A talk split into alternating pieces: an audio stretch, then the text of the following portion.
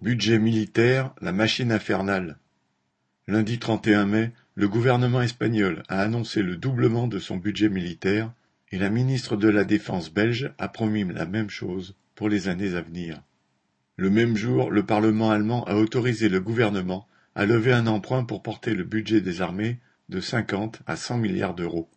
C'est la poursuite d'une hausse généralisée des dépenses d'armement qui les a portées en 2021 au-dessus des 2000 milliards de dollars, tous pays confondus.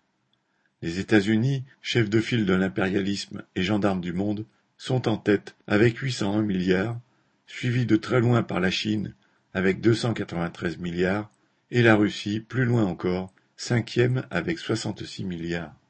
Alors que les arsenaux produisent à jet continu frégates et sous-marins, les services diplomatiques nouent de nouvelles alliances et rédigent des rapports alarmistes.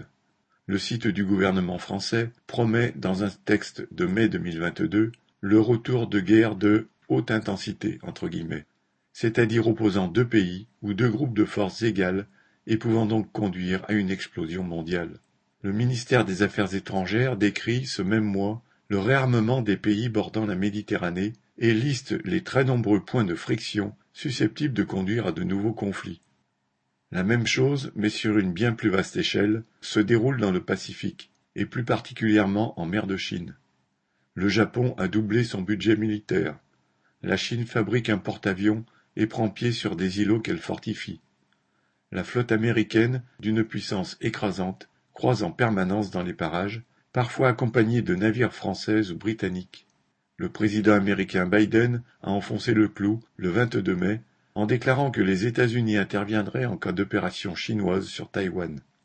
La Chine lui a répondu le 30 mai en envoyant quelques chasseurs au-dessus de l'île.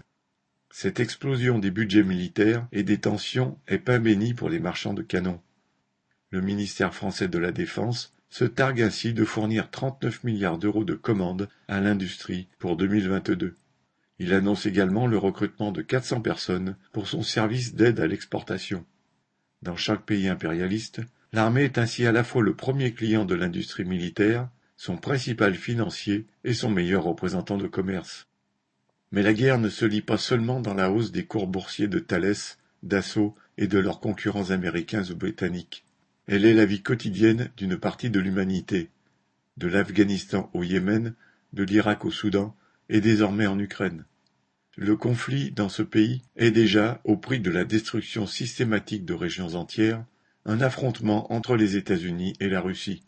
Cette guerre amplifie le chaos de l'économie mondiale et l'incertitude des possédants, et pousse les États à augmenter encore leurs dépenses militaires. C'est à la fois la certitude de profits immédiats et une assurance vie pour les classes bourgeoises en cas de concurrence exacerbée débouchant sur une guerre ou, pire encore, en cas de troubles populaires. Le canon reste le dernier argument des rois, même sans couronne. Paul Gallois